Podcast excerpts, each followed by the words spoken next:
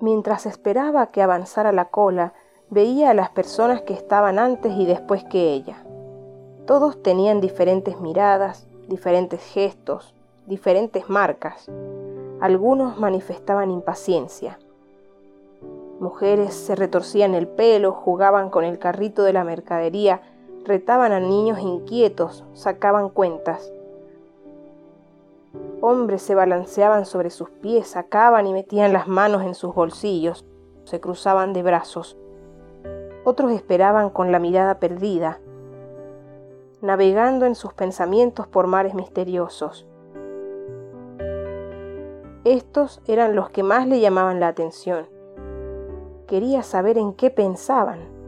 Siempre le había pasado lo mismo. Desde niña, cuando lograba emerger de los recovecos de sus propios pensamientos, miraba a su alrededor y se preguntaba si los demás también tenían una mente así de complicada, llena de subidas y bajadas, de contradicciones insuperables. Con el tiempo, Seguía maravillándose cada vez que alguien expresaba de improviso ideas que ella no había anticipado. Le sorprendía no conocer los pensamientos de los otros. La sola idea de incluso poder atisbar tan solo apenas lo que sucedía en la mente de sus amigos y familiares le causaba irritación. Le resultaba increíble que cada persona tuviera un mundo entero en su cabeza, un mundo inaccesible y muchas veces insospechable.